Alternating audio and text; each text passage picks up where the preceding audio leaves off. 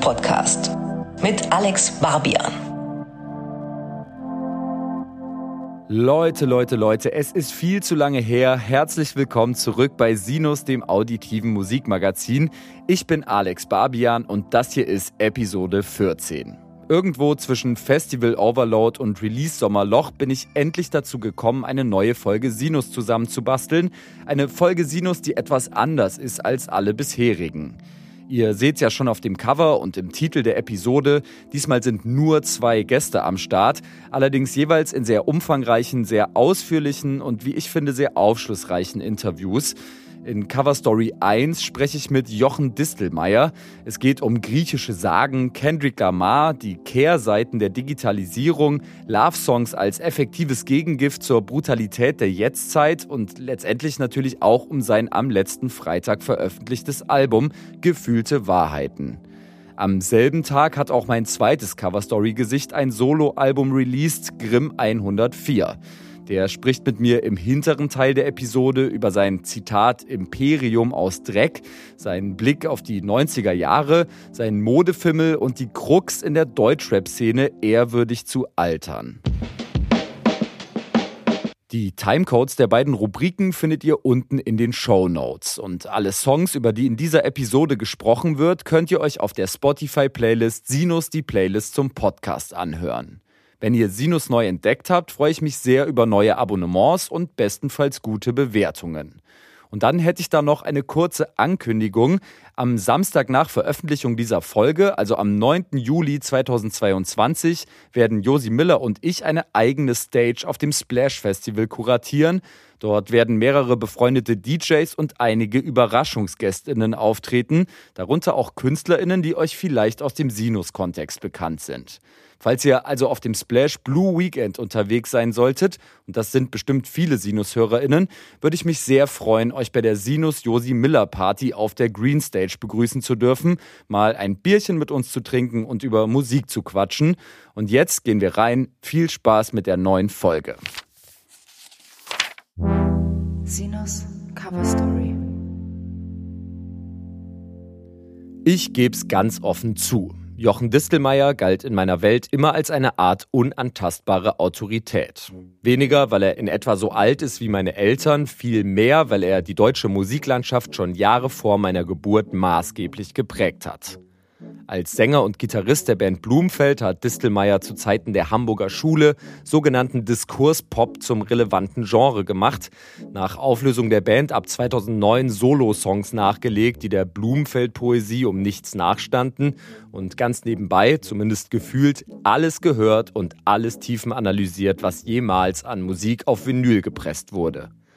Infolge seines Romans Otis von 2015 und seines Coveralbums Songs from the Bottom Volume 1 aus 2016, auf dem er unter anderem Songs von The Verve, Al Green, Avicii, Britney Spears oder Lana Del Rey neu interpretiert hat, hat Jochen Distelmeier nun am 1. Juli 2022 ein neues Album veröffentlicht, auf dem er sich musikalisch irgendwo zwischen Blues, Soul, Country und RB bewegt. Dass Distelmeier Nerd alter Schule und gleichzeitig verblüffend nah an der aktuellen Pop- und Subkultur dran ist, ist mir direkt klar geworden, als er im Rahmen unseres Sinus-Interviews mein Studio betreten hat. Noch bevor die Mikrofone überhaupt an waren, haben wir uns angeregt über die aktuelle Deutschrap-Landschaft, über Big Toe und Laila und BHZ unterhalten. KünstlerInnen, die Jochen Distelmeier überraschenderweise mindestens genauso aufmerksam zu verfolgen scheint wie ich selbst und die im Laufe unseres Gesprächs dann auch nochmal auf aufploppen. Viel Spaß! Soll ja hier und heute eigentlich nicht um die Musik anderer KünstlerInnen gehen, sondern um, um deine eigene. Es ist alles ein Song am Ende des Tages. Alles wird ein Song. Nee, alles ist ein Song. Alles ist ein Alle Song. arbeiten an demselben Song. Ja, du hast auch äh, mal was sehr Schönes gesagt, als es ähm, um die Rückschau auf Blumenfeld ging. Das war ein einziger Song für dich oder irgendwie so war ja, der Tenor, ne? Das ist richtig. Ja, das sehe ich auch so. Das, also meine Arbeit betreffend sowieso, ne, dass es an sich ein großes Lied ist vielleicht, aber das übertragen auf das, woran äh, wir alle, die in diesem Musikbereich tätig sind, arbeiten, ja, ist so ein großes Lied, ja. Vielleicht. Sehr schöner Gedanke. Genau, und es soll natürlich um dein Album gehen. Am 1. Juli kommt es raus und du hast das erste Mal seit 2009 Solo-Songs, Ah, ja. selbstgeschriebene Solo-Songs auf einem Album gebündelt, oder ist das äh, Das ist richtig, so nicht? ja, das ist richtig. Es kommt mir selber wesentlich kürzer vor. Wenn du dann Jahres, mit Jahreszahlen ankommst, denke ich auch so, rechnen, rechnen. Ah, krass, doch schon so lange. Also mir kommt es gefühlsmäßig so wie zwei, drei Jahre oder vier Jahre maximal vor. Aber es ist deutlich länger, du hast recht. Ja, 2009 und platzt damit natürlich jetzt in eine Musiklandschaft, die mit der aus dem Jahre 2009 wahrscheinlich nur noch schwer zu vergleichen ist. Wieso, wie meinst du das? Oh, ich finde, auf vielen Ebenen äh, kann man das, finde ich, schon so festhalten. Durchmarsch von Rap natürlich irgendwie. Das zwischenzeitliche, zumindest, ich würde jetzt mal sagen, auf, auf kommerzieller, auf mainstreamiger Ebene Sterben des, des Gitarrenrock. So. Ich finde, er ist wieder da, aber ich hatte zwischenzeitlich das Gefühl, der ist irgendwie abhanden gekommen, der ist, der ist nicht mehr sichtbar. Ja, hatte vielleicht so eine Legitimations, äh, äh, ein Legitimationsproblem, aber diese Wellenbewegung, äh, die du beschreibst, die sind eigentlich immer sichtbar. Äh, Wenn, wenn man davon ausgeht, dass das stimmt, was ich sage, dass wir alle an denselben Song schreiben oder dass es eigentlich ein Stück ist, dann ist ja die Frage, welche Zutat brauchen wir jetzt gerade? Wonach sehen sich die Leute oder was brauchen sie? Und ich habe, wenn wir jetzt über Hip-Hop sprechen, eher den Eindruck, dass gerade Hip-Hop in einer Art Krise ist, weil äh, es sich zeigt, dass für das, was die Menschen gefühlsmäßig bewegt, diese von mir über die Maßen geschätzte Musikkultur derzeit nicht in der Lage ist, das abzubilden.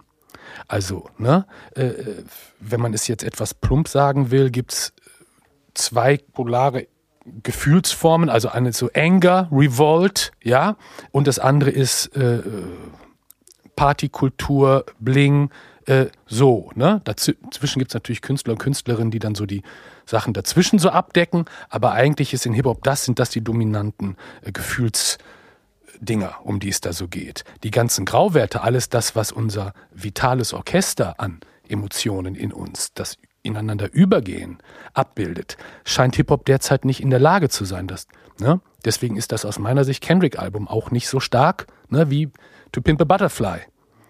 Obwohl Kendrick genau weiß, dass das gerade das Problem ist. Deswegen macht er beim ersten Video äh, äh, I Want You von Marvin Gaye als Grundsample. Ja. Er weiß um die Verantwortung, er weiß um das, was gefühlsmäßig nicht nur in seiner Community zu verwalten ist, aber die Musik auf dem Album klingt krass stressig, als würde die Musik überfordert sein, hinterherzukommen, um diese Emotionalität, die der Künstler fühlt, wirklich abzubilden. Und das gilt aus meiner Sicht erst, gelingt erst dann in Mirrors am Ende. Da wird es deep, da wird es ein Soul-Song als Hip-Hop. Das ist ein großes Stück. Ja. Aber spannender Ansatz, dass du sagst, Hip-Hop ist eigentlich nicht in der Lage, den aktuellen Zeitgeist Derzeit und, die, nicht. und die Probleme Derzeit Welt nicht. der jungen Menschen irgendwie zu filtern. Genau, und in Musik derzeit zu nicht. Deswegen kehren Indie-Gitarren in irgendwelchen äh, Elektrobeat-Sachen Ja. zurück. Eben waren Ja. wir bei Chapo oder anderen Leuten. Ja. Ne? Da wird dann so, oder BAZ ist es ja auch so, die spielen da mit irgendwelchen Live-Musikern offen. Man verbindet das vielleicht mit was Handgemachtem. Es geht aber eigentlich eher um Melodiosität, um ja, genau diese vitalen Übergänge von Verzweiflung in Freude, in Anger, in Partystimmung, in, weißt du, das abzubilden. Und Ja. deswegen fühle ich mich da als jemand, der erst vor längerer Zeit eigene Songs veröffentlicht hat, nicht äh, äh, verunsichert, sondern ich denke, dass das, was, ja, Ja. das ist jetzt. Genau, um vielleicht da wieder anzusetzen, der, der Musikmarkt hat sich natürlich auch auf, ich sag mal, technischer Ebene stark Richtig, verändert das seit ist dem richtig. letzten Release. Ne? Also Menschen werden wahrscheinlich jetzt nicht in Saturn rennen und sich deine CD kaufen. Die Doch, das, Das, hoffe ich doch sehr, dass sie das Ja? tun werden. Ja? Also überall hinrennen, um sich dieses Album auch physisch zu kaufen. So. ich würde es mir auf Äh, Vinyl kaufen jetzt. Yes, sure. Ja, klar, klar, klar. Gibt es auch. Doppelalbum. Ne? Schön, ja, sehr schön. Nices Artwork. Egal. ähm, ja, das ist natürlich richtig. Aber ähm, auch das ist eine Entwicklung, wo ich sagen würde, das lässt sich ab so 2000er beobachten, dass das, womit ich oder wir vielleicht aufgewachsen sind, das Album als, ein, als eine Kunstform, als ein Erzählraum, ne? äh, äh, äh, das ist eigentlich verschwunden gewesen. Und man kehrte zurück zu an sich einer Distributionsform wie Anfang der 50er, wo es um Singles ging. Weißt du, also vor der Erfindung des Albums. 40er, 50er, irgendwelche Radiostationen nehmen Songs auf, das wird als ja, über Airplay und als Single ein Hit und dann sagen irgendwelche äh, Labelleute, ah, das ist geil, du hast jetzt drei Hitsongs gehabt, die packen wir zusammen auf eine größere Platte, dann machst du noch ein bisschen was anderes dazu und dann verkaufen wir das nochmal. Und daraus entwickelt sich dann irgendwann mit Bob Dylan oder sonst was ein Album als etwas, ich habe so viel zu sagen, das muss ich so abbilden. Und das ist natürlich ne, durch Streaming und andere Sachen quasi zurückgekehrt zu so einer ne? ja, Single-Sache. Genau, aber vielleicht viel, viel relevanter in meiner Wahrnehmung mh, ist halt das Problem oder, oder ist der Gegenstand dieser Zeit, dass sich die Welt seit 2009, ich finde, das ist eigentlich sogar ein schöner Ausgangspunkt, Das ist richtig, ja. in den Gedanken irgendwie Ja. Schritt für Schritt mehr in ein offensichtlicheres Ungleichgewicht hinein bewegt hat. Äh, Das ist irgendwie schon eine Zeit der Krisen heute, wenn man das vergleicht mit 2009.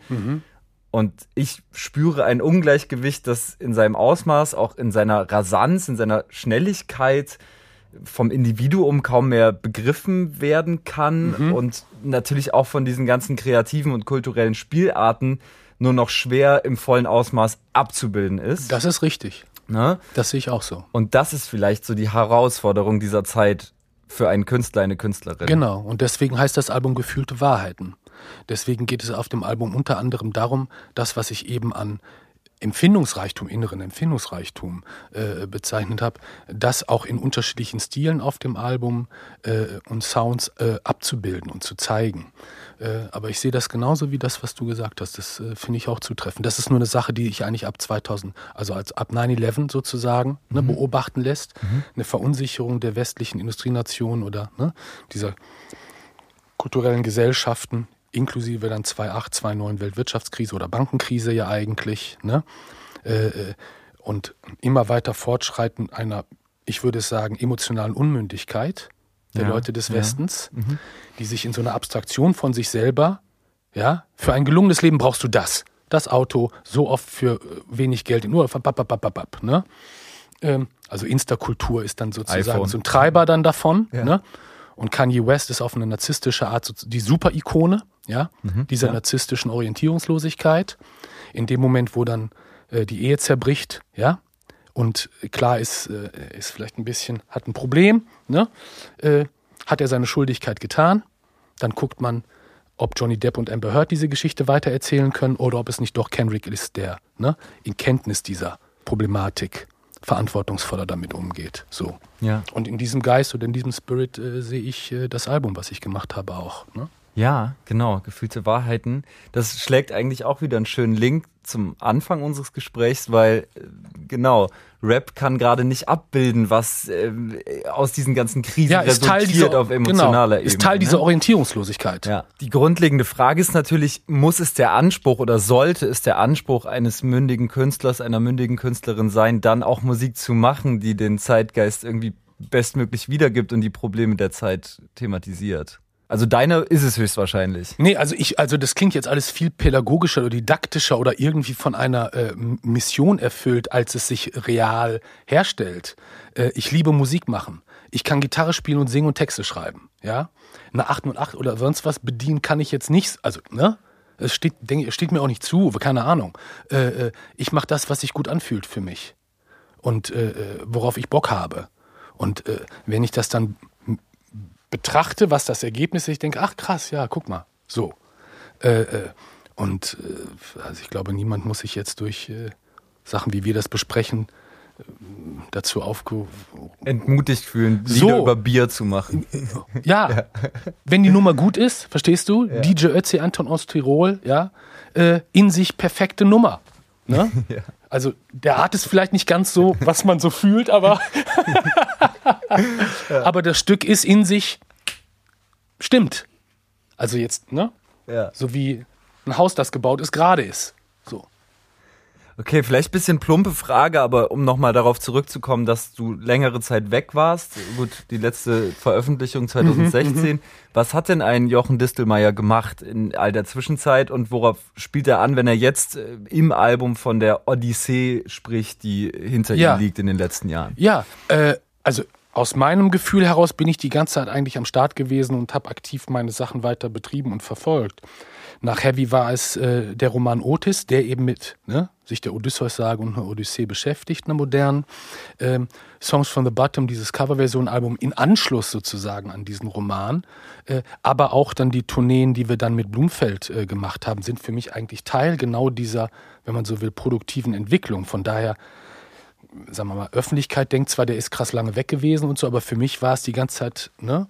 Und all diese unterschiedlichen Sachen, an denen ich gearbeitet habe, das mündet jetzt sozusagen für mich oder ne, mündete, als wir im Studio waren, äh, in gefühlte Wahrheiten. Das löste sich da alles so auf, so bestimmte Fragen oder ne, Sachen, die mich interessiert haben. Ja. Also das ist so, ja, Work in Progress. Genau, also gerade wenn du von der Odyssee sprichst, ich habe dann eben auch an, an deinen Roman gedacht, Otis, Ja, in dem die Hauptfigur ein Buch über Homers Buch richtig, ja. Odyssee genau, geschrieben hat, Genau, ne? genau, So war danke, das. ja, sehr genau, ja, das ist richtig, ja. ja. als ich auf die Odyssee von Homer stieß, äh, ich arbeitete an einem Album, in dem es einige Stücke gab, wo ich dachte, da kann man diese Fragen von Irrfahrten, Orientierungslosigkeit eben auch vielleicht des Westens oder der westlichen Narrative von was ist Mann und Frau, ja, äh, äh, was ist Familie, ne? Äh, äh, äh, da schien mir die Odyssee äh, der paradigmatische Text dieser Zeit zu sein auch Flüchtlingsentwicklungen, äh, die Art, wie von Europa mit Leuten, die auf dem Mittelmeer versuchen, irgendwie äh, zu uns zu kommen, umgegangen wird, Frontex und ich weiß nicht was alles, also diese skandalöse äh, äh, Politik des Westens und Europas, all das schien mir in der Odyssee bereits verhandelt oder behandelt zu sein. Die Geschichte, wenn Odysseus bei Polyphem, dem Zyklopen, ankommt, ist nichts anderes als die Geschichte von gestrandeten Asyl, ja, Gastrechtssuchenden, die da stranden und der Typ gewährt ihnen nicht das Gastrecht, sondern sperrt sie ein, ja, in irgendwelche Lager und in einer Höhle ne, und verspeist sie. Das ist eigentlich genau der Vorgang, den wir erleben, wenn 25.000 auf Lesbos in einem Lager für 7.000 Menschen untergebracht werden. Der Westen sich erzählt, wie empathisch, solidarisch und menschenfreundlich er ist. Ja? Und also dieser, ist, ne? all das war vorher schon sehbar in der Tendenz und auch erlebbar. Ne? Also, äh, und schien mir unter anderem eben in der Odyssee von Homer schon erzählt zu sein, als ein grundsätzliches Menschheitsding. Und äh, deswegen fand ich es interessant, meine Hauptfigur in dem Roman als ein Buch darüber schreiben zu lassen. Ne? Die Verunsicherung des Westens, äh, auch die, die Ahnung von kriegerischen Auseinandersetzungen, denen man ne, gerne aus dem Weg gehen möchte. Äh, in dem Roman schrieb ich, bezogen auf so gesellschaftspolitische Entwicklung, und instinktiv spürten aber alle, dass es ohne eine kriegerische Auseinandersetzung, also ohne so eine einfache Antwort, sich wohl nicht auflösen ließe. Ne? Also das ist nicht meine Meinung, sondern das war schon, denke ich, 2009 spürbar. So, also ich sehe das ja genauso, wie sich meine Sachen als Entwicklung von was. Ich, ich folge nur mit meinem Flow, ne? Aber weil ich den in Verbindung sehe mit dem, was uns umgibt und was passiert, so sehe ich eben Bezüge von 9-11 zur Weltwirtschaftskrise zu Fragen, wie sich Europa, ja, von mir aus bis Corona und äh, Ukraine-Krieg. So. Und das hat etwas damit zu tun, mit dem, was ich vorhin beschrieben habe, oder unter anderem mit einer emotionalen Unmündigkeit der Menschen der Spätmoderne, äh, die quasi aus so einer kapitalistischen Verblendung ne, äh, gar nicht mehr wissen, wer sie wirklich sind und was sie wirklich brauchen. Es ist nämlich gar nicht viel, was wir wirklich brauchen. Ne? Was zu essen, was zu trinken, Liebe, Freunde, Anerkennung, Dach über dem Kopf und Wärme, wenn es kalt wird. That's it. Und dieses sich in der Abstraktion von so einem komischen Größenselbst, von so einer Größenwahrnehmung, von so einem Giganten, ja, Ding zu verlieren, äh, das macht den Leuten dann Angst vor ihren Gefühlen.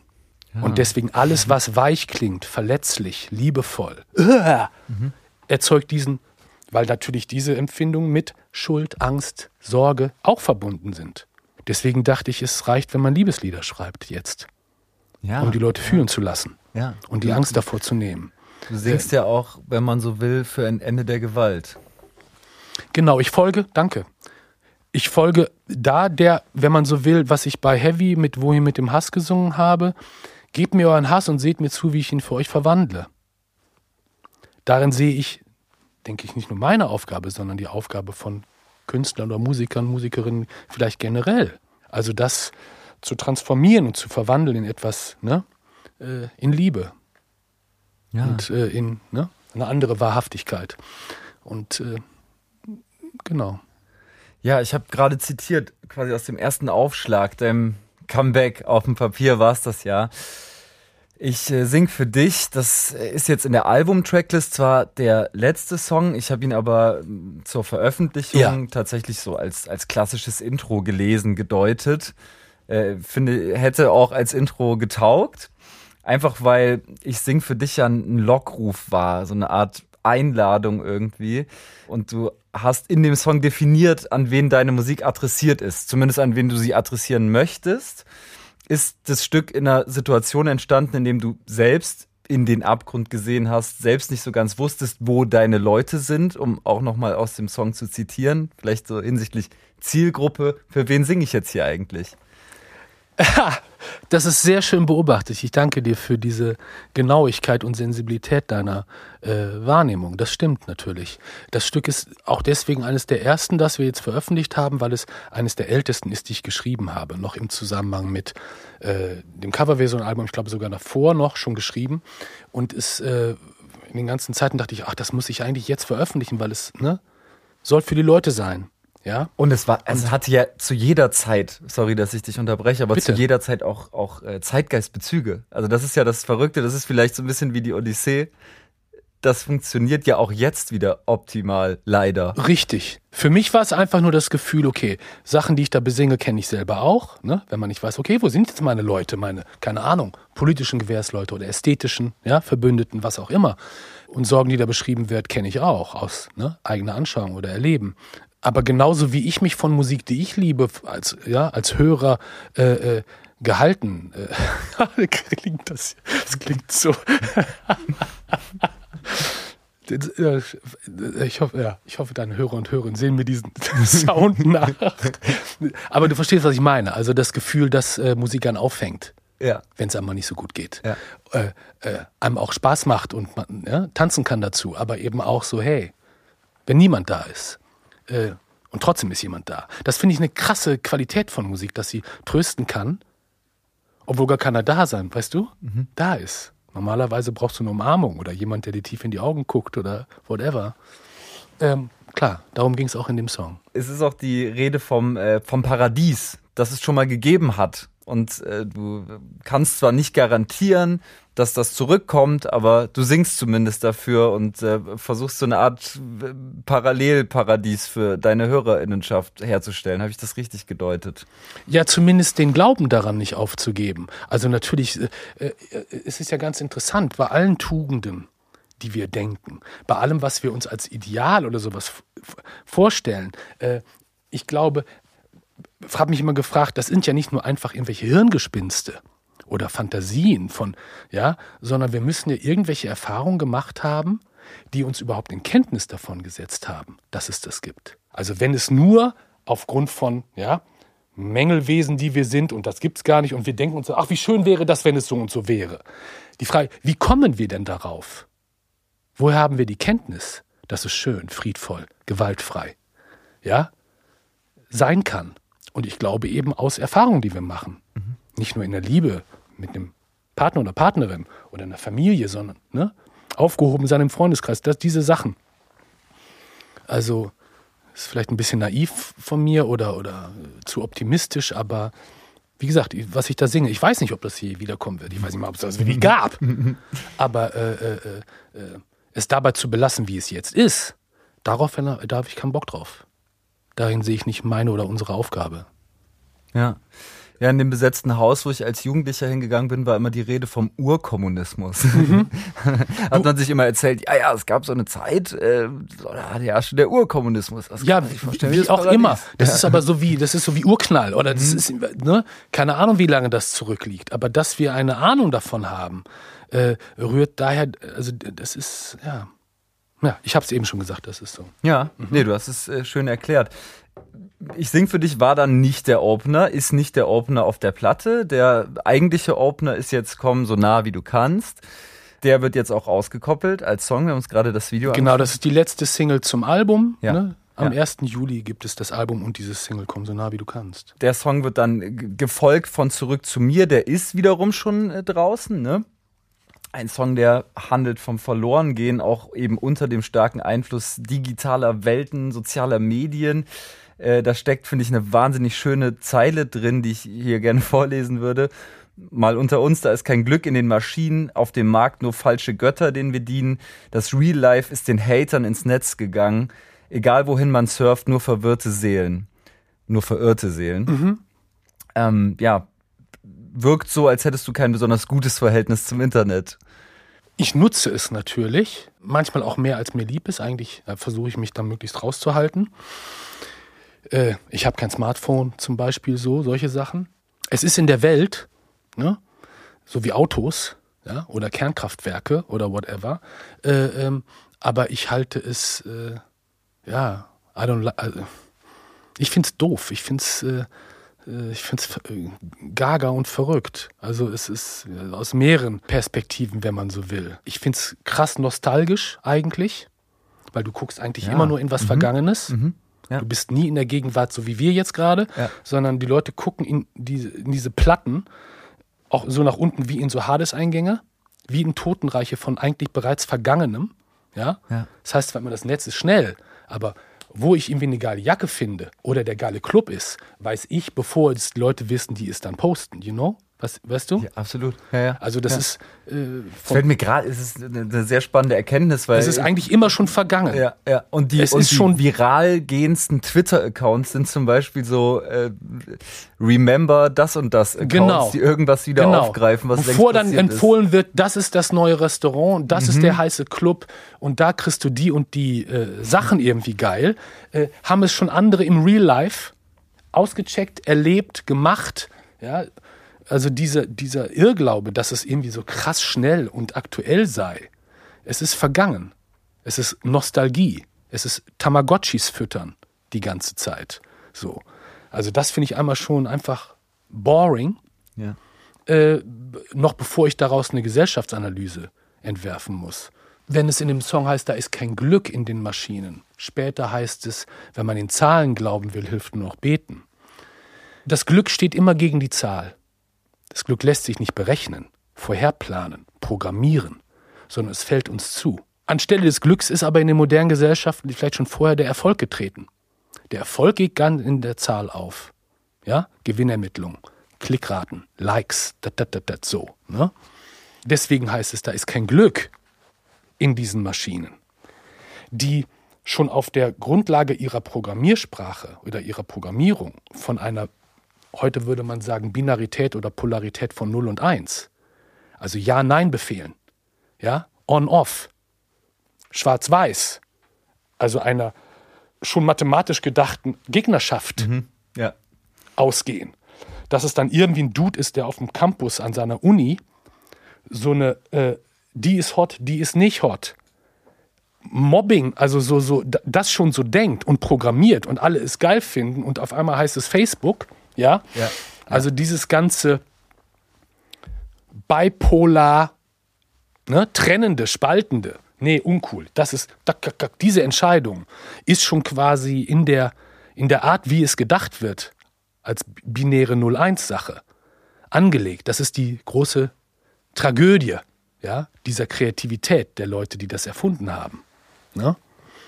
Also setzt, wenn man mal jetzt äh, lautere Absichten ja, unterstellt. Aber das führt dann möglicherweise, das sind jetzt alles nur so meine Assoziationen, äh, dazu, dass diese, äh, wie soll ich sagen, Gegnerschaften, dieses babylonische Stimmengewirr, ja, dieses in, der Breit, in die Breite gebauten Babels, ne, zunehmen, verstärkt werden. Ne? Verstehst? Und Ich verstehe es. ob es dann Burnout ist oder irgendwie das Abgehate von einer muss der Sündenbock sein, einer muss gekillt werden, damit wir irgendwie feiern können. Äh, äh, ne? Das ist für mich darin schon angelegt. Das finde ich äußerst unschön, fatal in der Entwicklung so. Und ja, wie gesagt, es ist nur ein Ausdruck einer, so wie die früher Babel gebaut haben, um Gott ja in der Höhe zu preisen, scheint es mir jetzt ist ein Netz entwickelt worden, um das, um die Ganzheit der Welt, die ja sowieso schon da ist, durch den, durch den Wind, der weht, durch die Luft, die wir alle atmen, durch die Wolken, die ziehen. Das ist schon eins. Wie der Song, von dem ich gesprochen habe vorhin. Und dass sie dann denken, das machen wir jetzt nochmal. Damit wer auch immer sieht, wie geil wir sind, dass wir das als Ganzes. So. Das ist, ne? Also die Entfremdung vom alltäglichen Leben irgendwie und von der Jetzt, vom, vom Jetzt und vom Fühlen. Ja, und äh, verbunden sein und dann sind wir, be betreten wir quasi das Terrain von Fridays for Future oder Extinction Rebel und ökologischen Fragen, also auch das Verbundensein ne, unserer organisch, sexuell, ja, gefühlsmäßigen, so wie wir als Bodies so sind, mit Nature. Ja, ich habe Und nicht in so einer ja. übersteigerten Form von, äh, ne? Grundsätzlich ist er, oh Gott, was ist jetzt? Lass über Musik reden. Obwohl wir reden über Musik. Das ist genau Ja, das, worum genau. es geht in Musik. Und Künstler und Künstlerinnen, die ich liebe und schätze, die fühlen das, wissen das so, ohne dass, weißt du, man das jetzt so labern muss, sondern ich höre das in den Songs. Ella Fitzgerald, Nina Simone, äh, Marvin Gaye. Marvin Gaye hat es, ja, besingt es sogar. Ne? Mercy, Mercy Me. Also der erste relevante ökologische Popsong, ne? bevor es dann irgendwie Bots wurde oder so. Weißt du, was ich meine? Spannend. Okay, ich versuche nochmal irgendwie einen Bogen zum Album äh, zurückzufinden. Ähm, weil nach zurück zu mir dann, also zumindest in meiner Wahrnehmung, einige Liebeslieder folgen. Weiß nicht, ob man sagen kann, klassische Liebeslieder, aber zumindest erzählen sie in ihrer Melange eine in sich geschlossene Geschichte. So habe ich das zumindest wahrgenommen. Ich würde hier aber die These aufstellen, dass du nicht nur von Beziehungen äh, zwischen dir und anderen Einzelpersonen, zwischenmenschlichen Beziehungen berichtest, sondern vielmehr auch von der Beziehungsgeschichte zwischen dir, Jochen Distelmeier, und der Welt, die dich irgendwie umgibt. Kannst du das bestätigen? Kannst du diesen Gedanken verstehen? Also ich werde, werde natürlich äh, äh, äh, werde nichts tun, um dir diesen Gedanken sozusagen auszureden. Das ist ja toll, wenn du diese Perspektive hast. Äh, beim Schreiben für mich war es das so nicht. Da ging es wirklich um ein klassisches, ne, äh, triebgesteuertes Liebeslied. Ne? Denn um wiederum den Bogen zu dem zu schlagen, was wir vorhin gesprochen haben, in Verbindung mit dem Album, diese, wenn man so will, Verbundenheit, ja, das hat eine sexuelle, ne, also wie soll ich das sagen? Es gibt einen wahnsinnig tollen Song von einer Musikerin, die heißt Ju Judy Sill. Äh, die ist zu einem Zeitpunkt so 70er Jahre, glaube ich, von David Geffen gesigned worden, als es so Joni Mitchell, Carole King und so weiter gab. Und äh, die hat so Songs gemacht am Klavier und an der Gitarre. Am Klavier finde ich die Sachen eigentlich stärker als die Songs mit Gitarre. Und da gibt es ein Stück, das heißt The Kiss. Und äh, bei einer Radioshow irgendwo in England oder sowas äh, kündigt sie das an mit dem Spruch, The next song is about uh, the unification of the opposites that we all have. And the kiss is the symbol of this unification. Also diese Ganzheit, von der ich vorhin versucht habe zu erzählen, ob es ein Song ist oder eine Welt oder, ne, äh, das ist im Kuss, in der Liebe, im Sex, ja, in dem komm so nah wie du kannst, ne, äh, darin ist das erfahrbar. Und diese, wenn man so will, spirituelle Dimension von Sexualität und lie körperlicher Liebe, klassischem Love Song in Anführungsstrichen, ne, die ist für mich unterrepräsentiert in der Art, wie über Liebe, wenn sie überhaupt darüber gesungen wird, wie über Liebe gesungen wird, wie es erzählt wird. Leider eben auch im Hip-Hop, da gibt es nur Ja, wenige Ausnahmen. wollte ich ja. grad sagen, ja. Da ist es eigentlich wie eine Fortsetzung, was beim Schlager früher die Schlüpfrigkeit gewesen ist, die nur noch zum Schenkelklopfen animiert hat, ist leider, speziell im deutschen Hip-Hop, äh, äh, zu einer dümmlich misogynen, sexfeindlichen Vulgarität geworden. Ja. Ne? Die Beats würden es eigentlich hergeben, sexy zu sein. Und wie gesagt, Big Toe, warum darum, tut es. Das ist ein sexy Song. Den kann, kannst du im Club spielen und kannst ihn, ja, pumpen. Aber leider ist das sonst en gros so zu beobachten, dass ne, diese Dimension, die ich versucht habe zu erzählen, äh, gar nicht mehr darin auftaucht. Ne? Deswegen finde ich es interessant, dass Layla heißt sie, ne? auch wenn andere ihre die Stücke schreiben, ist egal, aber dass die das, diesen Connex irgendwie macht. Selbstbewusste Sexualität, aber mit RB an Soul angelegten, Go verstehst du, Gospel-mäßigen Vogue. Ja? Es folgt die dreiteilige ähm, Reihe englischsprachiger Songs.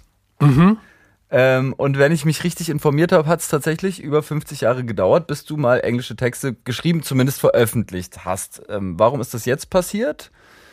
Kannst du das erklären? Ja, klar kann ich das erklären. Äh, äh, also es war nie beabsichtigt. Äh, dazu ist mein Englisch auch zu schlecht. ähm, ich hatte aber nach äh, dem Otis-Roman und dem Songs from the Bottom äh, so eine Phase, also eigentlich schon währenddessen eine Phase, wo ich sehr viel Country-Musik gehört hatte. Ähm, und äh, nach Songs from the Bottom kurz mit dem Gedanken gespielt hatte, im Sinne, von- im Stile von so Trap-Veröffentlichungen, Country-Mixtape. Old Town Road.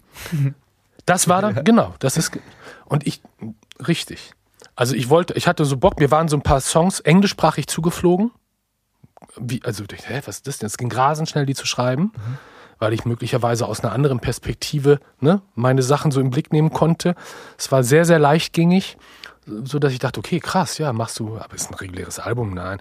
Mixtape kannst du machen, ne? um auch so eine Verbindung zu Trap Culture und so weiter zu ziehen.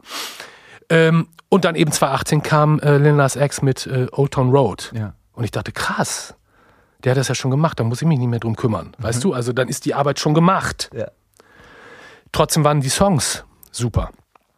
Und als wir dann äh, gefühlte Weiten aufnahmen und ich sagte, ach, den würde ich aber auch gerne aufnehmen, zumindest mal so sessionmäßig, sind die so toll geworden und fügten sich so gut in die, in die, sowohl vom Flow, Vibe und vom Gefühl musikalisch als auch von den Erzählungen her so gut in dieses Album, dass ich dachte, okay, alles klar. Das, ne?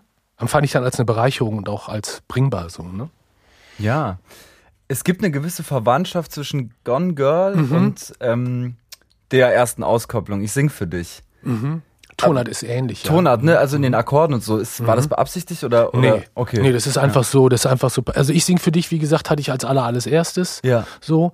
Und dann, weil ein Großteil der Stücke auf einem Tuning, Ja. auf dem diese Stücke alle sind, entstanden ist, äh, ja. Ich fand es eigentlich schön, äh, weil äh, wenn man das äh, hört, dann könnte man da jetzt reininterpretieren, okay, es gibt eine gewisse Brücke, die da so heimlich Wie eingebaut wundervoll wurde. du das Also, guckst. Ich bin ganz, ich finde es ganz toll, hier zu sein. Ich danke dir sehr für die Einladung. Es ist äh, eine große Freude, dir dabei zuzuschauen oder zuzuhören, wie du die Sachen äh, nachvollziehst. Das ist ganz, ganz toll. Dankeschön. Es war nicht beabsichtigt von mir, aber Mhm. es ist, stimmt total, was du sagst. Toll. Diese englischsprachigen Songs in meiner Wahrnehmung bilden in der Melange dann auch so eine Art Trennlinie. Da, wo die vorbei sind, switcht das Album nochmal, finde ich inhaltlich. Ähm, weil es um andere Themen geht. Ab manchmal, und ich habe das Gefühl, das ist wirklich das Kernstück dieser Platte, Ah, krass. ähm, geht's dann, finde ich, sehr stark um so, ich sag mal, Zeitgeist-Thermometer. Um, Aut- es wird autobiografischer, offensichtlich autobiografischer. Gleichzeitig steckt da auch Liebeslied drin und es ist eine, eine explizite Auseinandersetzung mit deinem Umzug nach Berlin vor, ich glaube, 12, 13, 14 Jahren. Ähm, du nimmst das nicht als Kernstück wahr? Nein, ich finde, es ist äh, ganz toll gelungen. Die Musikalität finde ich ganz und die Art, wie wir es gespielt haben, finde ich super. Also wie bei allen Stücken. Ich ganz Ja. beglückt bin darüber, wie das gelungen ist, dank der Musiker und des Produzenten Sven Meyers. Äh, äh, als ein Kernstück würde ich es so nicht wahrnehmen. Ich kann verstehen, warum man, es kommt einem gefühlsmäßig sehr nah, so. Ähm, soll es auch, aber äh, das kann ich nachvollziehen, aber als so ein sowohl vom, vom Gefühl als auch vom Inhalt kernmäßiges, dazu gibt es zu viele äh, äh, Kernsongs.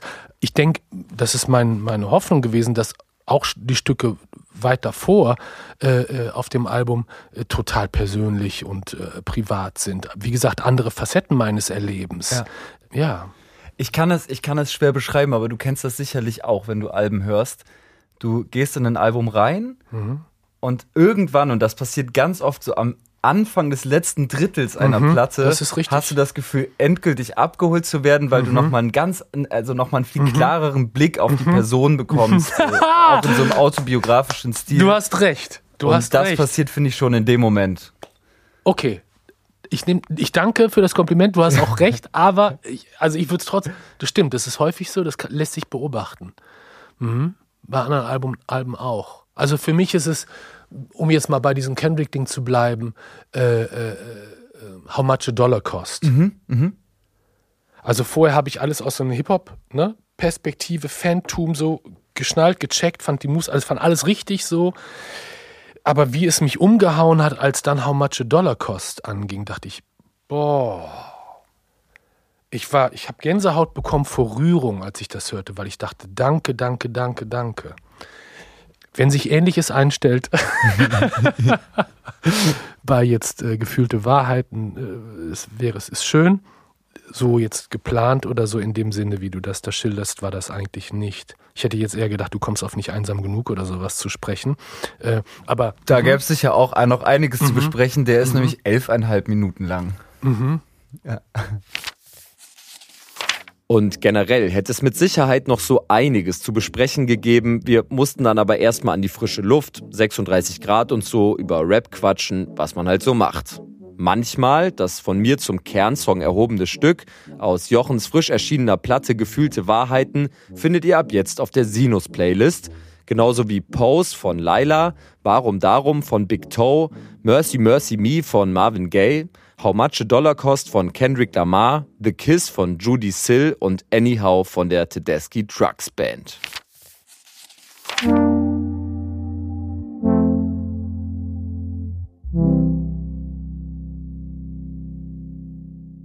Sehe mich 20 Jahre später, bin mir selbst ein Mysterium, schau auf Dornen und Dreck, schau auf mein Imperium, rappt Grimm 104 im Intro-Song seiner neuen Platte, die so ziemlich alle Welten zu vereinen scheint, durch die er sich im Laufe seiner Rap-Karriere musikalisch und inhaltlich bewegt hat.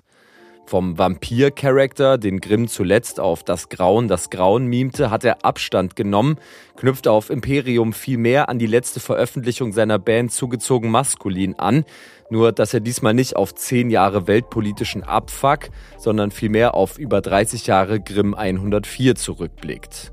Auf die Ära, die ihn geprägt hat, seine persönlichen Spleens, seinen Werdegang zu dem Menschen, der ihm selbst bis heute hin und wieder suspekt ist. Dankenswerterweise hat sich Grimm kurz vor Album-Release Zeit für ein Sinus-Interview genommen, in das wir jetzt einfach mal reingehen. Viel Spaß! Hab mir die, die neue Platte angehört. Ja. Ich will jetzt gar nicht die EP oder Albumfrage stellen.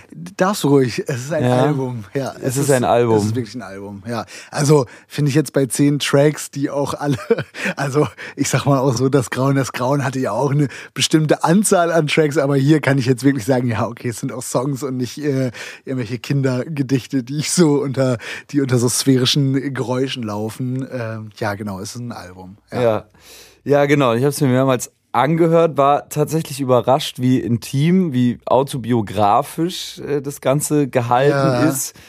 Und die Klammer, und das bestätigt ja eigentlich, dass es ein Album ist, bilden eben Abracadabra und Sonnenuntergang Ja. als wirklich, würde fast sagen, klassische Intro- und Outro-Songs. Ja. Und die ergeben zusammen eine Art Grimm 104 Steckbrief, den man so bisher, glaube ich, nicht äh, gehört hat Ja. in, in deiner bisherigen Geschichte. Äh, auch ja ohne ironische Brechungen, ohne irgendwelche Rollenspiele. Das ist natürlich besonders vor dem Hintergrund des letzten Soloprojekts interessant, weil dieses Vampir-Album ähm, von Metaphern, von Überzeichnungen, von Perspektivwechseln geprägt war. Hast du es bewusst darauf angelegt, diesmal selbstreferenzieller zu texten oder sogar so eine Art Coming of Age anvisiert für das neue Projekt? Ähm, beides. Also erstmal genau, ich habe also ne, so sehr wie ich auch Spaß an an den Rollen hatte, die ich irgendwie bei das Grauen das Grauen hatte, so sehr habe ich aber auch gemerkt, ah, das ist das wird ganz schnell zu einer Sackgasse irgendwie. Also ne, es, es macht mir Spaß und ich kann das auch gut, aber ich habe auch Bock einfach, beziehungsweise ich habe auch einfach gelernt, dass so je unauthentischer ich in Songs bin oder je, je mehr ich irgendwie da versuche, was darzustellen, was ich ja so nicht bin, desto schwieriger ist das dann mit der Erwartungshaltung von außen. Also, ne, ich, ich habe da hab das Gefühl, ich habe so in dieser Graf Grimm-Zeit so einen Haufen Leute angesprochen, wo ich so denke, ey, sorry, das ist jetzt nur ein Mikrobit von mir. Äh, bitte nicht, nicht zu sehr in diese Rolle äh, äh, verlieben, in Anführungsstrichen. Früher dachte ich, ähm, ich muss in meinem Leben ganz viele Nebelkerzen zünden in der Musik, weil ich möchte so wenig greifbar wie möglich sein. Und bei dem Album hatte ich dann doch Lust, irgendwie etwas greifbarer als sonst zu sein. Das hat auch direkt die nächste Frage beantwortet, weil ich gerne mm, wissen wollte, wie du auf diese ganze Graf Grimm-Geschichte zurückblickst. Aber es ist natürlich eine interessante Beobachtung, dass Leute dich im Zweifel darüber kennengelernt haben, dich darauf reduziert haben. Das äh, ist ein guter Punkt. Also das merke ich aber auch jetzt erst, wo wir drüber sprechen. Ja, wahrscheinlich wird es auch Leute geben, weil ich habe irgendwie vorausgesetzt, Leute kennen mich zumindest aus dem ZM-Universum. Aber ja, es wird wahrscheinlich Leute gegeben haben, die wirklich nur über Graf Grimm dahin gestolpert sind. Und da habe ich einfach gemerkt, ah, ich bin einfach nicht so der Gothic-Typ. Also so, das, das, das, das bin ich halt dann eben doch nicht. Ich hab Spaß daran und ich mag auch, also ich mag auch die Platte nach wie vor gerne, aber ich merke, dass wenn ich das äh, als, als äh, das ist für mich schnell eine künstlerische Einbahnstraße irgendwie, ja. Ja. Also ein Song ist bei mir total hängen geblieben, das ist Juri Gagarin mhm. tatsächlich. Den höre ich bis heute das wahnsinnig ist, gerne. Ich, ich auch. Und das ist aber auch kein, also der, der hat ja noch dieses, äh, ne, dieses, diesen Überbau von so äh, Space Horror und und so existenzieller Grusel und so weiter und so fort. Aber da habe ich ja schon gemerkt, ach, das sind eigentlich total persönliche Dinge, die ich da sage. Der Name, den man auf dem Handy lässt und niemals löscht. Ähm, und das tut gar nicht so weh, wie ich dachte, das so auszusprechen und damit natürlich auch eine gewisse Nahbarkeit dann zuzulassen. Und es ist trotzdem auch nicht so nackt, dass jetzt jeder Freak äh, über, über mein Privatleben Bescheid weiß. Und ähm, vielleicht war Juri Gagarin sogar so ein bisschen so der, der Hingang dahin, dass ich mir gedacht habe, ah, das tut gar nicht so weh, mal was Ehrliches über sich zu erzählen. Ja. Ja. Ja, vielleicht gab es noch andere Hingangsszenarien auf dem, auf dem Weg zur neuen Platte, zu Bestimmt. Imperium. Mich würde interessieren, ob die ja doch ziemlich intensive Auseinandersetzung mit der eigenen Biografie, vielleicht auch irgendwie im Abgleich mit anderen mhm. Biografien im zehn Jahre Abfuck-Kontext, aber eben auch im Dorfkrug-Kontext irgendwie die Arbeiten an Imperium beeinflusst haben. Nein, ich glaube nicht. Es ist tatsächlich eher so ein gesundes Auseinandersetzen, also da dann vielleicht ja zehn Jahre Abfuck, äh, mit dem Älterwerden einfach und, und äh, also es ist ja ganz viel auch so ein bisschen so Abgesang auf eine bestimmte Zeit und auf eine Ära, die, die so zu Ende geht und auch einen bestimmten Lebensabschnitt, der, der zu Ende geht. Und ich glaube, es ist halt eher so übers, ja, übers er, erwachsen werden und, und so diesen, dieses so feststellen, ah, ich benutze das nicht wie ein, also ich kann das, kann das jetzt annehmen, irgendwie, ja, ich bin ein zum Zeitpunkt des Albumschreibens 32-jähriger, mittlerweile 33-jähriger Mann und je nachdem, wann das hier veröffentlicht wird, ein 34-jähriger Mann. Ähm, und ich, ich kann das irgendwie anders angehen. Ich traue mich das irgendwie mehr zu sagen, mehr darüber zu sprechen. Und ich muss das jetzt nicht zwischen so Layern aus äh, Ironie oder, oder einem Vampirumhang irgendwie verstecken. Äh, und da war dann vielleicht eher zehn Jahre Abfuck. Äh, weil zum Dorfkrug, also, ne, alle Gäste mag ich gerne, die meisten Gäste mag ich gerne. Und ähm, aber das, da, da, das versuche ich eigentlich nicht mehr, mich so an denen so abzugleichen. Irgendwie, das ist oft ungesund. Ja. ja. Also für mich jedenfalls, ja. Ja. Okay, jetzt mache ich einen riesigen Bogen. Gerne. Du kannst dich erstmal zurücklehnen. Ja. Ähm, weil mir aufgefallen ist, und ich finde, das spielt da eigentlich mit rein. Ich finde es sehr beachtlich, wie gut es dir gelingt, über, ich sag mal, charakterliche Verkorkstheit deiner selbst äh, zu sprechen. Mhm. Auch da hast du ja wirklich auch Fortschritte gemacht im Laufe der letzten zehn Jahre.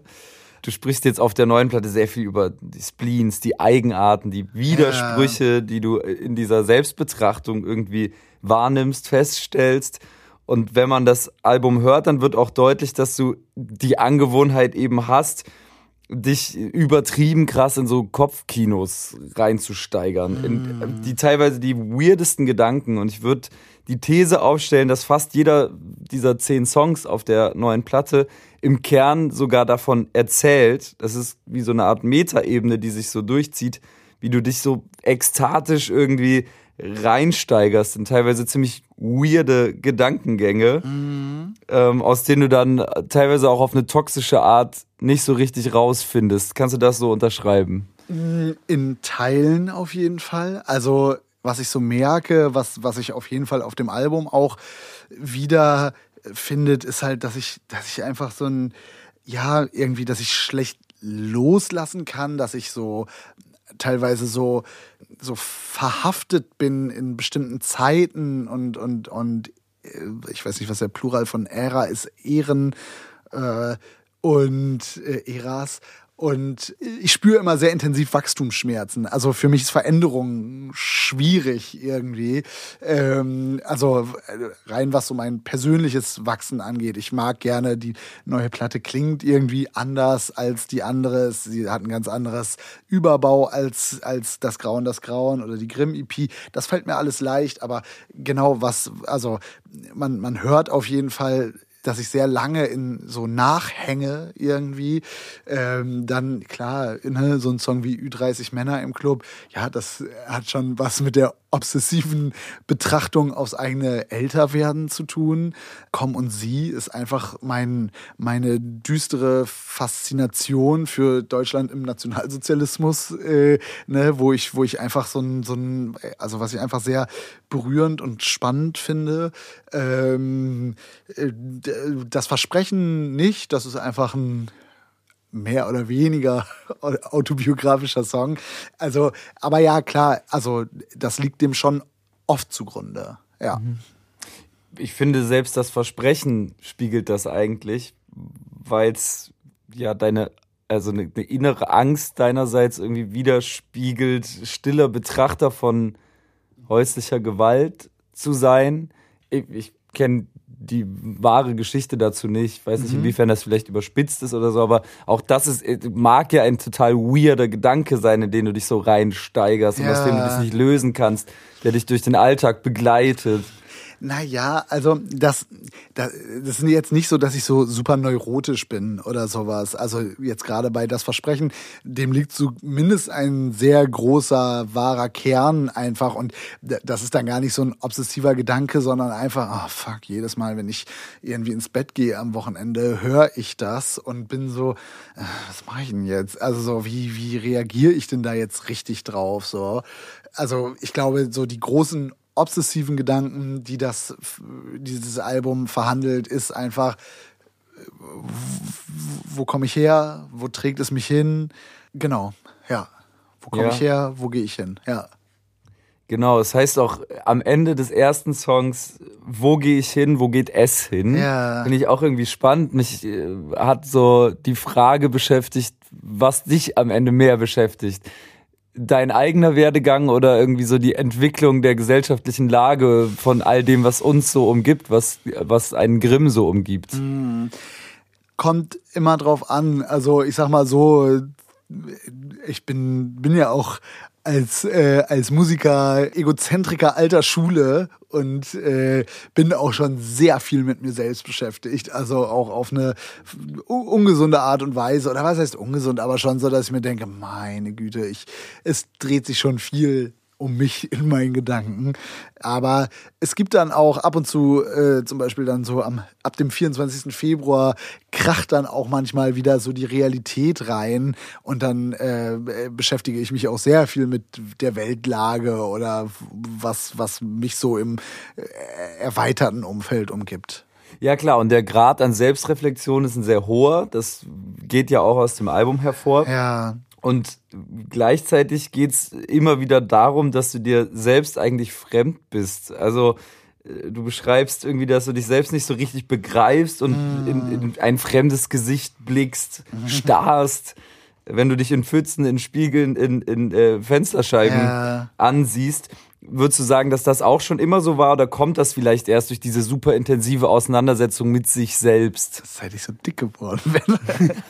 nee, also das hat ein bisschen was, also tatsächlich dieses intensive äh, sich mit äh, sich selbst auseinandersetzen hat, glaube ich, etwas damit zu tun. Also A, natürlich auch wieder mit dem Älterwerden. Also ich sehe mich im Spiegel und kann jetzt mittlerweile schon mehrere Gesicht, also so, ich, ich weiß jetzt, ah, ich sah nicht immer so aus irgendwie und habe jetzt quasi schon irgendwie, äh, weiß, wie ich zwischen 0 und 10, wie ich zwischen 10 und 20 und wie ich zwischen 20 und 30 aussah. Also das ist eine Betrachtung, also hat was mit dem Älterwerden zu tun und das andere auch mit dem Leben in der Öffentlichkeit Deutschrap, dass man die ganze Zeit einfach so also so, ne, ich merke das immer zu Promo-Phasen, dass ich mich zu oft selber sehe irgendwie und dann anfange so eitel an mir rumzugucken. Ähm, sozusagen der Effekt, je öfter du dich selbst auf YouTube siehst, desto mehr entfremdest du dich von dir selbst. Voll, absolut. äh, Beziehungsweise, ja, genau, das äh, stimmt. Ja, es ist eine Entfremdung und desto weniger ruhe ich auch in mir selber irgendwie, weil ich halt die ganze Zeit immer weiß, wie ich gerade aussehe. Auch jetzt so zu Tour oder sowas ist das ist einfach nicht so gesund, sich allzu oft also das muss man sich auch vorstellen. Es ist jetzt immer so schöner Podcast-Rubrik Künstler jammern, aber ähm, ne, dieses so, man, du kriegst halt die ganze Zeit Fotos von dir zugeschickt, teilweise verschwitzt, teilweise verkatert und so ein bisschen aufgequollen und äh, das in so einer, in so einem, in so einem Ausmaß, äh, dass ich einfach merke, ah ja, das macht was mit meiner Eitelkeit irgendwie. Werde ich am Ende doch noch mal zu dem Schönheitschirurgen aus der alle gegen alle Promophase äh, gehen müssen und mir das Kinn, Kinn wegschneiden Oh, lassen. geil, längst vergessen. Ja. Jetzt wieder mietfrei in meinem Kopf. Ja, Mist, ich hatte das auch ganz generell. Bin ich sehr froh, wenn das bei, bei den Leuten längst vergessen ist. Naja, egal. Äh, ja, um so Optik und welche Signale sende ich an meine Außenwelt durch, durch den Mantel, den ich mir anlege, geht's ja auch ganz konkret in einem Song. Ja. Wustor heißt der. Ja. Da psychologisierst du deinen Modefimmel und äh, wie soll ich sagen, deine, deine Marken. Anziehung äh, an Luxusgüter. Ja. Ja, das, das ist total spannend. Und deine, wie heißt es da? Ich glaube, deine Therapeutin sagt zu dir, du baust dir einen Panzerung. Schutz, eine, eine, eine Panzerung auf. Ja. Ja, das, also ja, gut, stimmt. Den Song hätte ich vielleicht auch noch in die, in die Spleenhaftigkeit mit einbinden können. Ähm, ja, ich habe dann so ein Ding für, also so fürs Besondere und es soll immer ein bisschen anders sein als bei den anderen und exklusiv und, und ja, besonders. Und ich muss immer aufpassen, also zwischen mir und Prinz Pi ist nur ein ganz hauchdünnes, hauchdünne Scheibe und ich muss mich immer wieder korrigieren irgendwie, aber ja, mir ist das ein Bedürfnis irgendwie. Das ist auch was, was ich so aus, also das hatte ich schon vorher immer irgendwie und habe ich auch einfach, aber es ist natürlich durch das Leben im Deutsch-Rap oder in, im, im Rap selber, wo, wo halt Statussymbole und, und irgendwelche äh, Luxusgüter ja eh nochmal so eine kultische Verehrung erfahren, da kommen einfach zwei Sachen zusammen, die, die so nicht gesund sind. Ähm, und dieses mit der Panzerung, das, das war mal irgendwann wirklich eine ganz reelle Feststellung, auch in, in vergangenen Promophasen, dass ich so gemerkt habe, meine Güte, mir ist das gerade so wichtig irgendwie, dass ich jetzt den äh, 80er Jahre Italo-Mode, den Missoni-Sweater trage und die Gucci-Kette und so, die habe ich ja auch schon bei 10 Jahre Abfuck mehrfach benannt. Mittlerweile schaffe ich es, dass die im Schrank bleibt und merke so, ah, vielleicht wird die auch irgendwann nochmal bei Winted fällig werden. Ähm, aber ja, ich äh, habe da schon, also äh, ich, ich muss mich da immer wieder hinterfragen, warum ist mir das so wichtig irgendwie. Also genau, sage ich ja auch auf dem Song, ne, äh, Mama, Papa, Opa, Schwester, allesamt Kartoffelesser, mir geht es jetzt besser, ich bin jetzt ein Rapstar, also auch so ein bisschen so, guck mal Leute, ich hab's geschafft. Ähm, ja, ja. Ja. Fand ich total spannend, konnte ich mich auch total drin spiegeln. Also äh, ich, bei mir ist das dann auch eher so, das vermischt jetzt quasi so ein bisschen die beiden letzten Themen. Ich gucke dann in alten Fotoalben und denke mir so, hä? Was war das eigentlich für eine, also ne, so riesig irgendwelche Marken vor sich her tragen. ja. Ähm, Aber wann, das war, als du noch sehr viel jünger warst, oder was? Oder hast du. ich habe schon und äh, ich bin ja dann da irgendwie auch ein Mensch, der dann relativ schnelle, relativ radikale Sprünge macht irgendwie. Also ich bewege mich seit ich irgendwie 13 bin auch so optisch zwischen diversen Subkulturen und mir war das scheinbar, wenn ich jetzt in alten Fotoalben blätter, schon immer sehr wichtig, das auch nach außen zu signalisieren. Also ja. äh, ich war auch immer so ein Mensch, der sich zum Beispiel so eine Art Trophäenschrank anlegt. Also so, ne, so Fußballzeit mit, mit elf oder so, ganze Zimmer komplett zutapeziert mit Fußballpostern. Während dann so Klassenkameraden von mir oder so, die waren auch Fußballnerds, die brauchten das irgendwie nicht. Das habe ich irgendwann auch angefangen zu hinterfragen, Ja. so. Ähm, und es fällt mir tatsächlich auch immer wieder auf, auch wenn ich mir Fotos von 2018 oder 19 angucke, so, Was hast du da für Poster gehabt? war da, da war es mir dann scheinbar sau wichtig, so ein Burberry-Pulli zu tragen. So, krass, okay, warum ja, eigentlich so, ne? ja. Oder direkt diese, die, dieses Carlo-Ding auch nochmal so Ja. durchgespielt. Und nur so ein Scheiß. Also Ja. ich, ich kann das, ich fühle das total. Es gehört auch ein bisschen dazu. Es ist auch, glaube ich, ausprobieren und auch so ein bisschen stilfindend irgendwie. Ich finde es auch, finde es auch legitim. Aber ja, es ist, also genau, spätestens wenn man so merkt, ah, ich, ich krieg jetzt hier irgendwie so einen, so, einen, so einen leichten Dachschaden dadurch. Und es ist ja auch finanziell manchmal auch eine Belastung, muss man, muss man ja auch nochmal dazu sagen. Ja. Genau. Ja, und dass du seit deiner Kindheit von äh, Dornenkronen und Schmerz fasziniert Mhm. bist, das ist ja eigentlich bekannt, spätestens seit das Grauen, das Grauen, würde ich sagen. Aber was meinst du damit, wenn du sagst, dass du evangelische Knochen, aber ein katholisches Herz hast? Ähm, damit meine ich, dass ich konfessionell evangelisch bin, aber meine, mein, mein Herz für den Katholizismus pumpt. Ganz so doll ist es nicht, aber mein, ein Teil meiner Familie ist äh, evangelisch, der holländische Teil der Familie und der deutsche, der emsländische Teil meiner Familie ist äh, katholisch. Das ganze Emsland ist das Bayern Norddeutschlands und da ist man halt katholisch. Und ich mag einfach, also, ne, ich, ich habe einfach so ein, da, da, daher kommt auch so dieses ganze Horror und Mystik und weiß das ich nicht, was Fable, das ich habe. Ich mag einfach diese Rituale, die die katholische Kirche hat. Das ist mir einfach sehr nahe, ne? Messen auf Latein, äh, äh, das Vaterunser auf Latein. Ähm, es ist alles ein bisschen opulenter, mystischer, magischer, äh, Bedrohlicher. bedrohlicher, natürlich, also natürlich. Ähm, aber es ist halt so, und es ist auch manchmal, dass ich mir denke, ja, da, das finde ich dann schon auch, ist mir gar nicht so, also ne, dass, dass der Mensch sündigt, aber dass ihm auch vergeben werden kann. Das, äh, also ne, ich, ich bin kein praktizierender Christ und kein, kein besonders gläubiger Mensch und so weiter und so fort. Aber ähm, diese Kultur ist mir einfach nä- näher irgendwie oder ich habe da eine gewisse Nähe. Ich bin auch ganz lange ins katholische Zeltlager gegangen. Das war jetzt nicht besonders katholisch, also so, ne, da passiert auch nichts anderes wie in einem evangelischen oder einem konfessionslosen Zeltlager.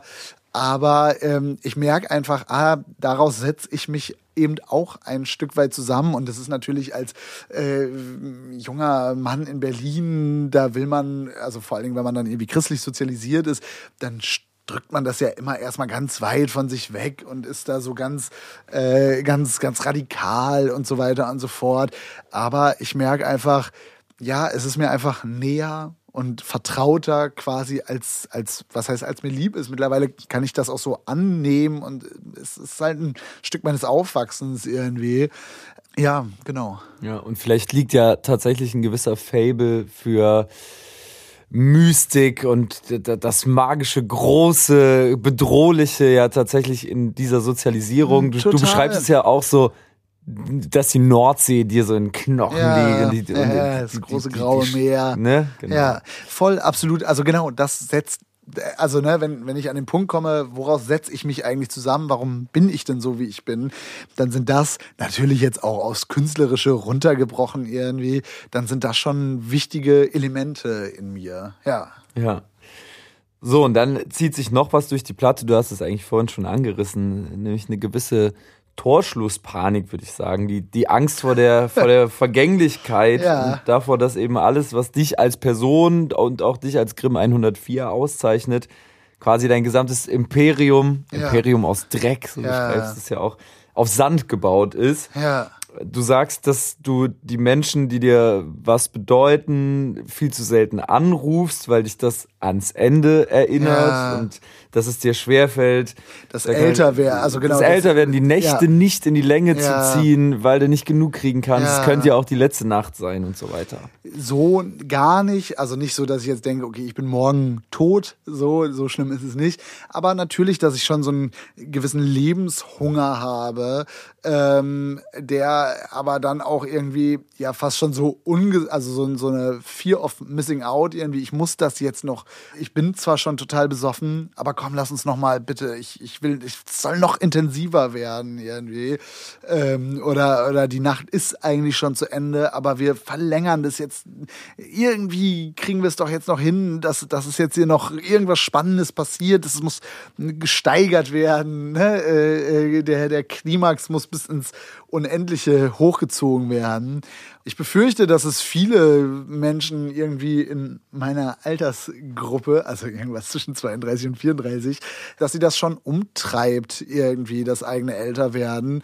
Und ähm, ich habe auch das Gefühl, dass es auch gerade in diesem Kontext deutscher Rap total schwierig ist. Ich merke auch einfach, ja, mir fehlen auch einfach so die Role Models im Rap. Also ich habe ne ganz, also so, ja, wie, wie wird man denn älter in einer Jugendkultur, ohne dass es so doof wird oder so uncool und eben wiederum ohne irgendwie versuchen sich anzubiedern. Irgendwie, ich bin eben nicht Tilo oder, oder weiß was ich wer, äh, negativ OG, sondern ja, ich, ich bin halt Grimm 104 und wie, wie, wie lasse ich diese diese Kunstfigur in, in Würde altern und, und mich selber und an wen halte ich mich denn hier? Also, ne, jetzt so Savage, Sammy, Curse, sind, sind die es oder ist es, keine Ahnung, ich war, ne, MC Boogie, äh, es sind ja, gibt ja diverse Möglichkeiten, Ü, Ü30 Männer oder Ü40 Männer sich anzuschauen. Aber dann kommt man auch schnell an den Punkt, ja, das, da, da, da, da ist es noch nicht und ich muss diesen Weg halt irgendwie selber finden. Und natürlich Jay-Z, mein großes Vorbild. Aber, äh, also Real Talk. Ähm, ja, genau. Ja, spannend, ja klar. Das, ähm, das hängt natürlich zusammen auch mit einer gewissen Torschlusspanik. Es ist das Älterwerden. Ja, natürlich. Also äh, es ist das Älterwerden. Ich finde das auch gerade, ich merke selbst jetzt, wie, wie schwer mir das fällt, das so zu benennen, weil ich denke, ah, das ist so maximal uncool in einem Interview irgendwie. Weißt du so, das ist so, Popkultur lebt halt von, von den jungen Menschen irgendwie und, und, und äh, auch die Künstler sind ja, es wird ja noch jünger irgendwie. Ich meine, jetzt mittlerweile sind Stars ja irgendwas zwischen, können irgendwas zwischen 16 und 20 sein und, und früher waren da erst die Anfänge einer Karriere, so während da schon der, der Zenit gerade erreicht wird. Genau, damit hat ganz viel zu tun, mhm. ja.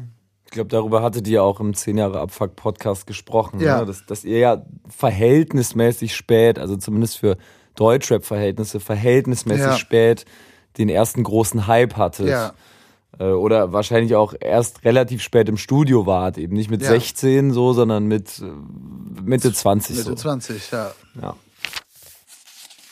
Aber es äh, sind ja tatsächlich auch alle großen Imperien irgendwann untergegangen. Mhm. Sowohl das römische Imperium äh, als auch das byzantinische Reich. Mhm, was eigentlich dasselbe ist, Ostrom und Westrom. Oh ja. ja, ja alles oh ja, okay. Also quasi Imperium Romanum und Byzanz. Genau, also naja, ich bin jetzt auch kein, kein ich Alterstums... Geschichte studiert, ich Echt? weiß es trotzdem nicht. Ja, ja mhm. na, ich habe das erst ganz spät, ich fand das überhaupt nicht interessant, Byzanz, mhm. aber das hat sich geändert. Irgendwie finde ich es total interessant gerade, aber ja, ist auch so persönlicher ja. Spleen irgendwie. Ja, ja jedenfalls ähm, ist, ist auch die Welt vor die Hunde gegangen, in die du 1988 hineingeboren wurdest. Ja und in der du dann in den Nullerjahren, 90ern und Nullerjahren irgendwie jung warst, ja. Kind und Jugendlicher warst. Ja, Shoutouts Nullerjahre. Ja. Absolut. Es spielt auch eine, eine wirklich zentrale Rolle im Album und du scheinst fast sehnsüchtig äh, hinterher zu trauern.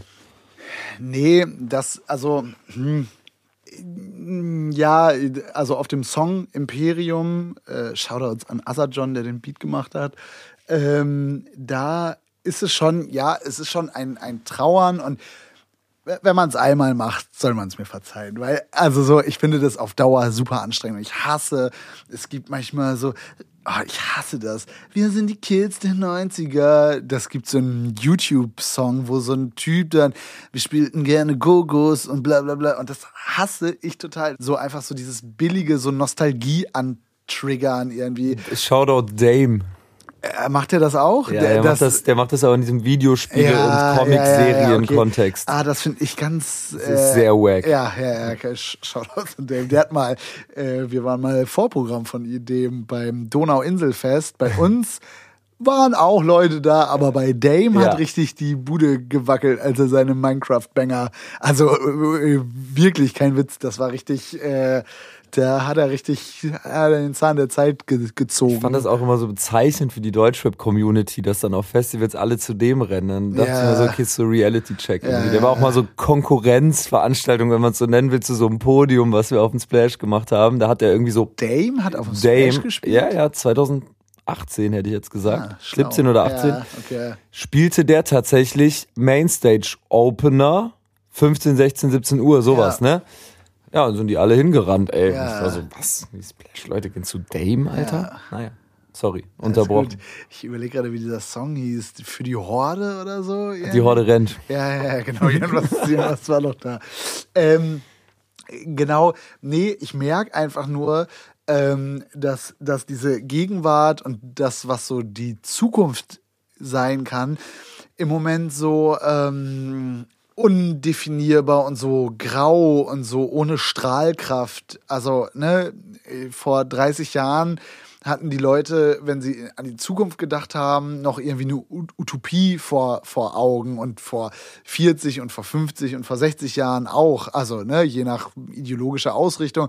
Aber also so, sowohl, weiß was ich, irgendwie das Lager des Sozialismus als auch das Lager des Kapitalismus hatten irgendwie eine Idee von der Zukunft so und ich habe das Gefühl, das gibt es gerade gar nicht, also zumindest kein positives. Also, ne, wenn, wenn ich mir jetzt sowas wie dieses äh, Hashtag Last Generation und 1,5 Grad und so, dann, dann sind die Bilder, die, die man so von der Zukunft hat, eigentlich nur Dystopie. Äh, und und de deshalb ist es natürlich total leicht, sich auch in diese gefährliche Nostalgie zu verlieren. Also, ne, damals war die Welt noch in Ordnung. Und, und mir geht es eigentlich gar nicht so sehr darum, dieser Zeit hinterher zu trauern, als eigentlich so dieses, dieses Gefühl offen zu legen. Und natürlich ertappe ich mich auch dabei.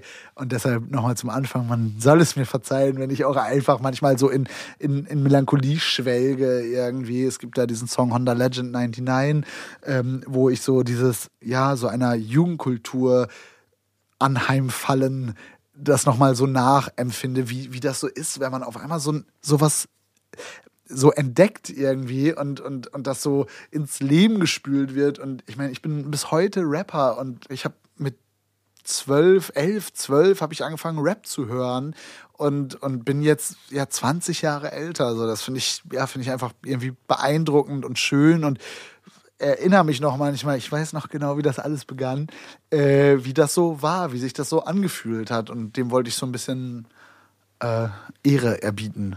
Ja, ja, und du beschreibst wirklich einen Zeitgeist. Also das hat mich äh, deutlich mehr als Dame jetzt zum Beispiel wirklich auch gekriegt.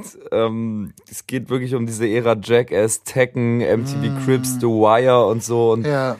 irgendwie ist mir dann auch so bewusst geworden, das ist gar kein so blöder Gedanke, dass eigentlich mit dem Niedergang dieser Ära auch was in einem selbst gestorben ist, weil das natürlich auch irgendwie identitätsstiftend war. Natürlich, total. Auch wenn das alles natürlich irgendwie kapitalistische äh, Popkultur ja. und, und Sachen, die man, die, die verkauft werden wollen und so weiter und so fort. Aber ja, es ist natürlich trotzdem Kultur, die einen umgeben hat.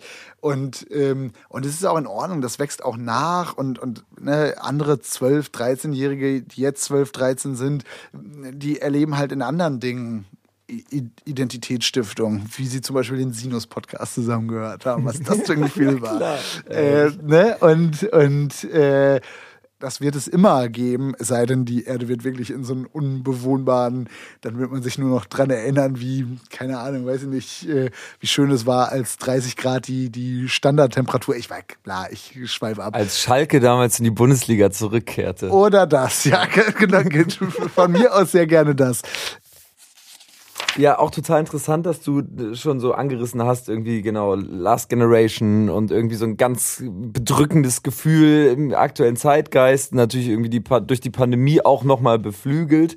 Und generell finde ich, dass irgendwie das Internet, aber auch die, die weltpolitische Lage ja zu etwas äh, geführt hat, was viele Menschen auch als so Zeitenwende irgendwie beschreiben, weil sich eben die Welt, in der wir leben, durch auch äußere Einflüsse in den letzten Jahren so viel, so, so krass gewandelt hat, so krass an Gleichgewicht verloren hat, ja, wie man sich das eigentlich nicht hätte vorstellen können. Jetzt gerade in den, in den Zehnerjahren, die jetzt aus heutiger Sicht dann irgendwie ja doch relativ äh, smooth waren, verhältnismäßig. Und Ich würde gern Millie Dance von Waving the Guns zitieren, weil der hier auch bei Sinus letztens saß und aus 2. Mai zitiert hat. Mhm. Und eben äh, meinte, dass dieses egal äh, was passiert, hier gerät irgendwie mhm. sowieso nichts mehr aus dem Gleichgewicht und alles bleibt wie es ist. Das ist so stark ins Wanken gekommen in den letzten Jahren. Und er hat daraus mhm. so für sich geschlussfolgert, dass, dass so eine gewisse anarchistische Scheiß auf alles, äh, ich stehe drüber Perspektive aus dem Grund nicht mehr so richtig äh, funktioniert. Ich wollte dich fragen, wie du dazu stehst, wie dein Umgang irgendwie da, damit ist und wie du auch 2. Mai äh, in der heutigen weltpolitischen Lage bewertest. Mhm. Es gibt Songs, da merke ich so, hm, die sind irgendwie härter von der Realität eingeholt worden. Also, wenn ich auf äh, was für eine Zeit rappe. Also Hendrik hat ja eh die Line äh, ohne Seuchen, ohne Krieg. Ich habe die Line mit etwas Glück sterbe ich bald in einem Krieg und so weiter und so fort. Und bei 2. Mai also diese Art des Gleichgewichts verlieren, die war damals nicht, nicht gemeint irgendwie. Und am Anfang, also auch gerade am Anfang von Corona, hat dem auch, fand ich das auch auf eine Art spannend irgendwie, weil so das Weltgefüge so auf einmal irgendwie, jedenfalls kurzzeitig so aus dem Takt zu, zu geraten schien. Das Gefühl habe ich jetzt so nicht mehr, dass ich mir denke, oh Gott, die, es ist ja jetzt alles total anders, weil irgendwie äh, ist es dann auch irgendwie alles gleich geblieben. Also wir haben ja dieselbe Warenwirtschaftsform und dieselbe, dasselbe politische System und so weiter und so fort. Und 2. Mai spüre ich, also den, den, da, da bin ich eher aus anderen Gründen die ich aber nicht, nicht öffentlich besprechen werde, merke ich so, ah ja, okay, da, ich bin der, der, der, ich weiß gar nicht, wie alt ich 2013, 2012 war, äh, 24, äh, so um den Dreh, 24, 25, da, ich bin auf jeden Fall älter geworden und sehe viele Sachen jetzt auch anders. Ähm, ja, genau. Ja. Und du bist doch immer abgefuckt, wenn zum 2. Mai alle das, das, äh, ja, äh, den es, Link posten. Es ist auch so ein bisschen Pose. Ich freue mich. Ich finde das natürlich total, also ich finde es auch faszinierend, wenn ich so bei Spotify for Artist reingucke und so sehe, Alter, das hat jetzt einfach, der Song ist irgendwie, weiß ich nicht, 315 Prozent mehr Streams als vor einer Woche es sind jetzt auch sonst nicht so wahnsinnig viele Streams, aber es ist dann schön irgendwie, da freue ich mich auch drauf und denke mir auch, ja, ist auch cool, ist doch auch, ne, der Weil hat ja auch da sein, sein, sein äh, Remix oder seine Interpretation davon gemacht. Schön, wenn es so anstiftend und, und inspirierend ist. Aber ja, zwischendurch ist immer, vor allen Dingen je ernsthafter die Leute das so scheiße, bla bla bla, dann bin ich immer so, ach Leute, ja, äh, ja, ja, das zerfasert jetzt gerade so der Satz. Ähm, aber ich freue mich über jeden, der es postet, weil bringt mir Streams. Ja. ja. und es gibt, finde ich, diverse Updates dieses Songs, gerade dieses Songs im, mhm. äh, im neuen Album. Also es ist ja fast, wenn man jetzt, wenn man das Ganze in der Legacy denkt, ist das ja ähm, fast so eine Art Album gewordene Vermischung aus der Frosch-Geschichte und äh, dem zweiten Mai-Song. Ne? Ja, absolut. Also ähm, total. Also sowohl musikalisch ist es ja auch sehr viel dichter an der an der ersten EP dran, liegt auch an dem äh, Hauptanteil von Kenji Beats ähm, und ja, genau. Es ist halt die Mischung aus, aus dem, was ich schon immer irgendwie bei Frosch, das Persönliche, das Private, nur jetzt ein bisschen zugespitzt und auch ein bisschen weniger verkünstelt irgendwie. Und äh, aus, aus, dem, aus der, der, der Betrachtung der Gesellschaft. Ja.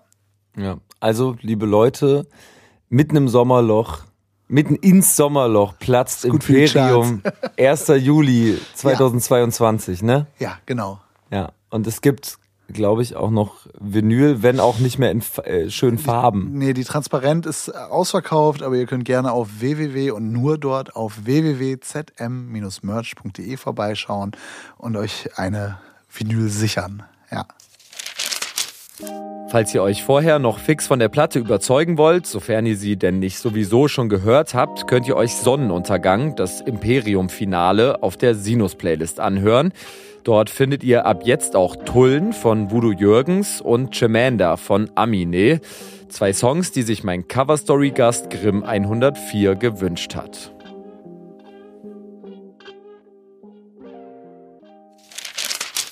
Und an dieser Stelle gilt es Danke zu sagen an alle HardlinerInnen, die bis hierhin drangeblieben sind. Ich hoffe, die beiden Deep Dives haben euch gut unterhalten. Falls ihr Feedback oder GästInnenwünsche habt, könnt ihr mir gerne bei Instagram oder Twitter schreiben. Dort heiße ich Alex Barbian. Ein Projekt wie Sinus lebt von eurem Support.